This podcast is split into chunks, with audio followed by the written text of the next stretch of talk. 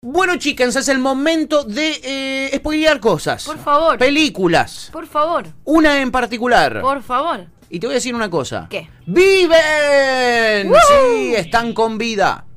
Llévatelo. Alerta, alerta, alerta. Alerta spoiler. Ya fue.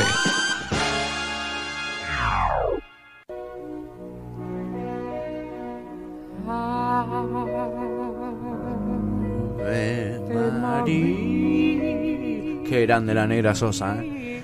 11.48 de la mañana. Ay, mirá, estás en una montaña. Viven, chicos, viven. ¿eh? Ese es el grito ¿eh? que titula esta película que se basa en una historia de la vida real. ¿eh? Ponémelos en una montaña. Estás viendo en twitch.tv barra cítrica radio el póster de la peli y también estás viendo el avión ¿eh? hecho eh, eh, percha allí en los Andes. Sí, pero te quiero ver en la montaña. Te quiero ver en los Andes. ¿Me querés ver en los Andes? Claro. Eh, buenísimo, si me mandan a los Andes desde la radio sería espectacular. Es muy probable. Es te, han, muy te probable. han mandado al espacio. Me han mandado al espacio, Mirá si ¿verdad? no te van a poder mandar a los Andes. Totalmente, amiga. Bueno, ¿de qué se trata? Viven es la historia de un grupo Sí. de rugbyers uruguayos Ajá. Eh, que en el año 72 sufrieron, sufrieron en el vuelo 571 de la Fuerza Aérea Uruguaya, donde estaban viajando, Sí. un accidente en eh, la cordillera de los Andes. Esta es una historia real. Es una historia real. ¿Verdad? Esto sucedió, sucedió en el año 72 y la película eh, se llama Alive en inglés o Viven con signos de exclamación en castellano. Fue una película estrenada en el año 93. Vos eras una baby. Yo había nacido recién. eh, hacía instantes nada Sí. más. Este, eh, yo ya tenía cuatro añitos. ¿eh? Eh, y mm, esta película es obra del matrimonio formado por el director, que, que también es productor, el señor Frank Marshall, y su esposa, que es productora, que es Colleen Kennedy. Está basada en, en verdad no en la historia real, sino en el libro que se llamó igual. Viven. ¿eh? ¿Qué, ¿Quién escribió el libro? ¿Se El libro del 74, sí, Pierce Paul Reed es el que lo escribió. Eh, es un libro del año 74, dos años después de la tragedia. eh, y el libro está basado a su vez en las entrevistas que les realizaron a los sobrevivientes de este accidente del vuelo 571 eh, en el año eh, 72. ¿Está escrito como ficción o no? ¿Es tipo las entrevistas en sí? No, está, está exacto, está narrado como si fuera, está ficcionalizado, exactamente. Y mm, bueno, hay personajes que son los que dieron los testimonios más importantes y que luego son los personajes más importantes también en la película. Están los sobrevivientes, son Fernando Parrado, que está interpretado por Ethan Hawke, nada más y nada menos en la peli. Ah. Está Ethan Hawke en la peli, joven potro, eh, eh, que además trabajó como asesor técnico, Fernando Parrado, Mirá. de la película. Mirá. Muy bien. Este, y está John Malkovich, ¿eh? que está interpretando a Carlitos Páez. Me la vi el otro día. No. Eh, estoy inaugurando una nueva, una nueva sección en mi vida que es do- dormirme después de las 12, Pipi. Para estar bien cansado. Bien. Para llegar bien cansado y no tener de insomnio. míos. A Estoy las 3 de la luchando. mañana me dormí ayer. Qué hija de que sos. Bueno, John Malkovich, nada más y nada menos que ahí lo estamos viendo en, en pantalla, es uno de los protagonistas, él interpreta a Carlitos Páez, eh, a un Carlitos Páez ya mayor, no al Carlitos Páez que tiene el accidente, sino uno cuando te muestran el año, eh, años después de la tragedia, ¿no? Bien. Él es el narrador en el comienzo de la película, es una película que tiene un narrador. Que es Carlitos Páez, el uruguayo, ¿ok? Que en verdad está interpretado por John Malkovich cuando es grande. Y al final de la película también aparece como narrador. Tiene la unión de eh, eh, la narración al comienzo y al final. En el medio no hay narración. Eh, eh, también tuvo un, un- un- Esta película fue un éxito rotundo, llamó mucho la atención por sus imágenes crudas, por la historia real que contaba. Y luego se hizo un documental llamado Viven, 20 años después, este que fue escrito y producido este, por Jill Fulton Smith y narrado por Martin Sheen, el hermano de Charlie Sheen. Mira. ¿Cuál es el argumento de la peli? Ya lo dijimos, narra la historia de este equipo de rugby uruguayo, el que se llamaba el Old Christians Club, gente muy, muy, muy cristiana de la alta alcurnia uruguaya. Este, de Carrasco, eh, del departamento de Carrasco, cuyos miembros eran estudiantes del colegio Estela Maris de Montevideo y eh, iban en ese avión sus amigos y sus familiares. Iban ellos con amigos y sus familiares, eran cuarenta y pico en total, 43, si no me equivoco, eh, y todos ellos se vieron envueltos en este accidente que nosotros recién veíamos ficcionado en la pantalla de twitch.tv barra cítrica radio. Al- o sea, sobre, y sobrevivieron Sobrevivieron 16 de- en- después de 72 días. después de 72 días en los Andes. ¿Se ¿eh? sabe cuánto? O sea, todos los que sobrevivieron son los que sobrevivieron al accidente o hubo gente que se fue No. muriendo en esos 72 días? Se fue muriendo gente en esos Ah. 72 días, mi amiga. ¿Al vuelo se sabe cuántos sobrevivieron? No. Eh, el avión llevaba 43 eh, pasajeros más 5 tripulantes, eh, 40 pasajeros más 5 tripulantes, eran 45, perdón, me corrijo, había dicho 43 yo. Eh, eh, sí, en el, en, en el accidente mismo, en el accidente mismo que sufre este avión de la Fuerza Aérea, eh, mueren alrededor de unas 15 personas, no muere mucha gente en el accidente. mira.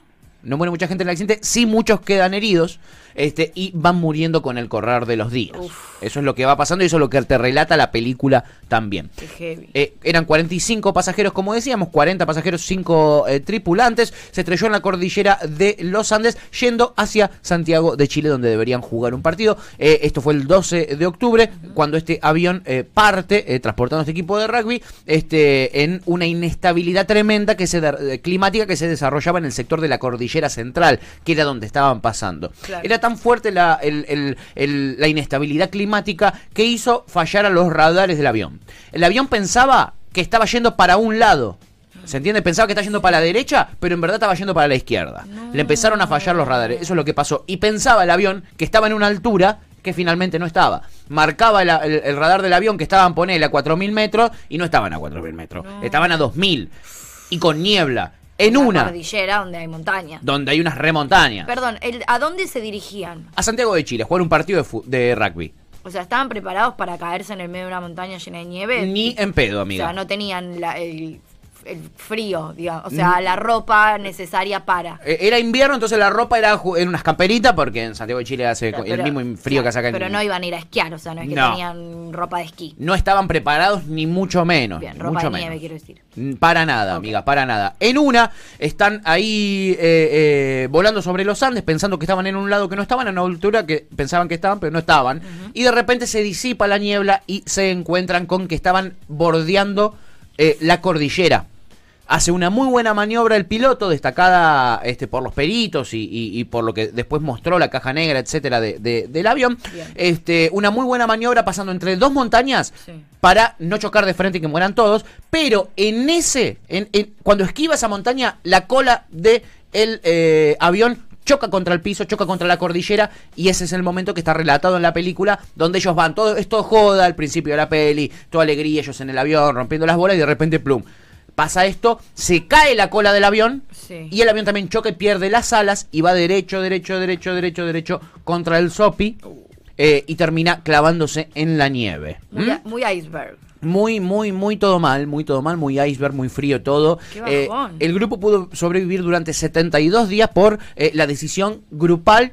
Este, eh, que fue lo que más se levantó en los medios de comunicación. Después de la tragedia y también en la película. En la película lo que más se destaca es esto, que debieron alimentarse de la carne de los pasajeros muertos. ¿eh? Ay, es muy raro eso. No fue fácil, lo ves en la película y en un principio algunos rechazan hacerlo, rechazan comerse a sus compañeros, pero era la única forma de vivir. Pensá que ellos iban a ir a un hotel, eh, y, ni siquiera habían pensado en, en- Era un viaje corto de Uruguay a Chile, tampoco es que llevaban comida, no llevaban alimentos, no llevaban nada.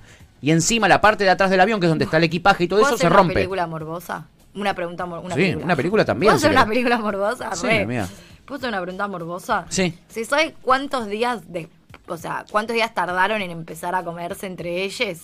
Eh, no está No con es un dato precisión, menor. no es un dato menor. Porque una cosa es que vos me digas después de 10 días y la verdad que te, te como el brazo. O Y- sea, perdón, pero te como el brazo si estás vivo, capaz que también. Al parecer tardaron bastante. Ahora, si me decís dos días y, no sé, Tardaron un montón al parecer por esto, por porque mucha gente, muchos no querían eh, y estaban compartiendo unas raciones mínimas que tenían comiendo muy poquitito. Muchos de ellos luego tenían la piel pegada al hueso de lo que habían bajado de, eh, de peso durante todo ese tiempo. Hay que decir igual, por supuesto, claramente ninguno de nosotros dos ha pasado hambre, lo No, que se conoce como hambre, pero dicen que fuera de joda pasar hambre te, te, digo, te enloquece. Totalmente. O sea, que no, que no, claramente no puedes pensar con claridad, o sea, cual, de- que de verdad te vuelve loco el hambre, no Tal es joda. cual. Y ese relato está mostrado en la película también, esa lucha interna entre qué hacemos, nos comemos entre nosotros, eh, no nos comemos, jodían en un momento, en la peli se ve como, como también en una joden, joden con eso como,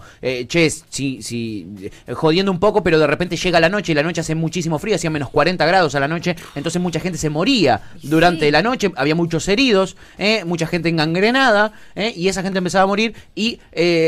en la película toman la decisión a partir de que uno de ellos dice, che, chicos, me queda poco, me voy a, me- seguramente no pase de esta noche, cómanme por favor. Cómanme porque si no van a morir ustedes también. Recordemos, personas heridas que encima no podían comer para tener nutrientes, para recuperarse un poquito mejor, iban cayendo. Y para ir iban moviéndose, cayendo. porque tampoco se podían quedar ahí hasta que. No, claro. digo, algo, si querían vivir, tenían que tratar de llegar a algún lado. En los primeros tres días ellos ven pasar varios aviones Claro. y pensaban que era inminente que los rescaten porque habían visto aviones. Pensaban que era inminente, que los iban a rescatar. Ahora, todo esto, eso, ¿por- ¿qué pasaba con el rescate? No, no, no había gente que sabía que ellos, que el avión se había. que el avión había desaparecido, pero como te, yo te dije, se pensaba que el avión estaba yendo por un lado y no había ido por ese lado. Pero después la caja negra o eso, está bien, la caja negra se encuentra una vez que se encuentra el avión, pero Sí. no había, no hay forma de, de alguien en, no sé, en la aerolínea Sí. que siga el recorrido real. Pero es lo que te acabo de decir, el recorrido marcaba que habían ido, Ah. ponele, a Verazategui y eh, estaban en Ezeiza, ¿me entendés? Yo pensé que eso era lo que marcaba arriba del avión, no después la gente que No, estaba en otro. La torre de control marcaba que estaban en un lugar que no estaban, estaban a- varios kilómetros de donde, su- donde finalmente terminaron. Eh, eh, y por eso es que los, los enviados para rescatar, para hacer el rescate y para Nunca encontrar... iban al lugar correcto. Nunca iban al lugar correcto y nunca lo encontraban y nunca lo encontraron. Es más, pasaron 72 días y nunca lo encontraron. Al ver esto y al tener cada vez menos alimento, a la semana deciden armar cuadrillas. Arman cuadrillas de unos que se dedicaban a eh, eh, derretir el, el- el agua, porque tampoco tenían agua potable. Claro. Entonces, ¿qué hacían? Eh, eh, con- ponían una chapa al sol que derretía el agua y eh, eh, juntaban dos litros de agua por día que la repartían entre las 20 personas que estaban con vida. Eh, eh, y se tomaban unas, un- unas gotitas de agua cada uno Una pesadilla real. repartían la comida, pero como había una cuadrilla que salía a explorar, a buscar eh, eh, una salida, a buscar que alguien los rescate, a esa cuadrilla se le daba un poco más de alimento, porque esa gente tenía que salir a caminar en el medio de la montaña. Entonces así fue como eh, de repente empezaron a tener muchas dificultades para comer, mucha falta de comida, y ahí deciden armar una, una cuadrilla para ir hasta la cola del avión, que era lo que se había caído antes que te, te conté cuando fue el accidente. Sí. Bueno, van hasta ahí la intención cuál era ir a buscar las baterías del avión que estaban ahí, que se encontraban a kilómetros del lugar, Sí. eh, y, y poder rearmar la radio para comunicarse, pero, pero decidieron llevar la radio, o sea, van a buscar, van hasta el avión, Sí. van hasta el avión. ¿Qué se dan cuenta cuando llegan ahí? Nadie tiene ni puta idea cómo funciona esto, nadie tiene ni puta idea qué es lo que nos tenemos que llevar, nadie tenía ni puta idea de nada. Entonces tuvieron que volver hasta donde estaba el cuerpo del avión eh, donde estaban los demás compañeros, agarrar la radio y llevarla hasta el avión, este, porque era imposible hacerlo de otra manera. A pesar de todos los esfuerzos, no lograron comunicarse con el exterior porque hubo un cortocircuito que se originó debido a que ellos desconocían eh, eh, eh, técnicamente qué era, qué era lo que le pasaba a la radio y irreparable porque no tenían ningún técnico, no tenían nada, ¿no? Sí. Entonces, bueno, no pueden comunicarse con nadie, pero sí tienen una radio para escuchar las noticias. Entonces eso, ellos empiezan a escuchar las noticias, empiezan a escuchar que los estaban buscando en un lugar que no era, eh, eh, y de repente se enteran, estando allí en medio del frío extremo Sí. que tenían que afrontar estos sobrevivientes, eh, gracias a estas temperaturas, eh, de repente se enteran que la búsqueda a los 10 días se cancela. ¿Qué? Se cancela forever. No los van a ir a buscar más, los dieron por muertos. Me están jodiendo ahí a 45 personas. Y ellos estaban escuchándolo por radio. Para ese entonces ya quedaban unas 20. Luego terminan quedando 16. ¿Todo, todo, todo esto es verídico o Todo son esto es cosas que posta. se agregaron en la peli? No, esto es posta. Esto es posta, posta, posta, posta. ¿Eh? Esto es posta, posta, posta. O sea, la peli no, no sumó nada más.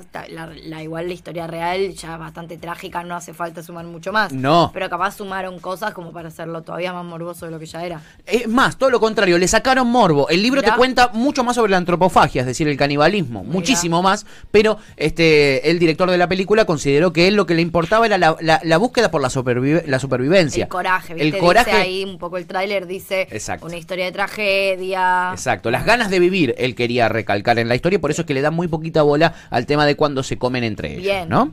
Eh, eh, en, ellos cayeron en octubre. En diciembre del 72 vieron que su única esperanza consistía en ir a buscar ayuda a ellos, porque si no, se iban a morir, claramente.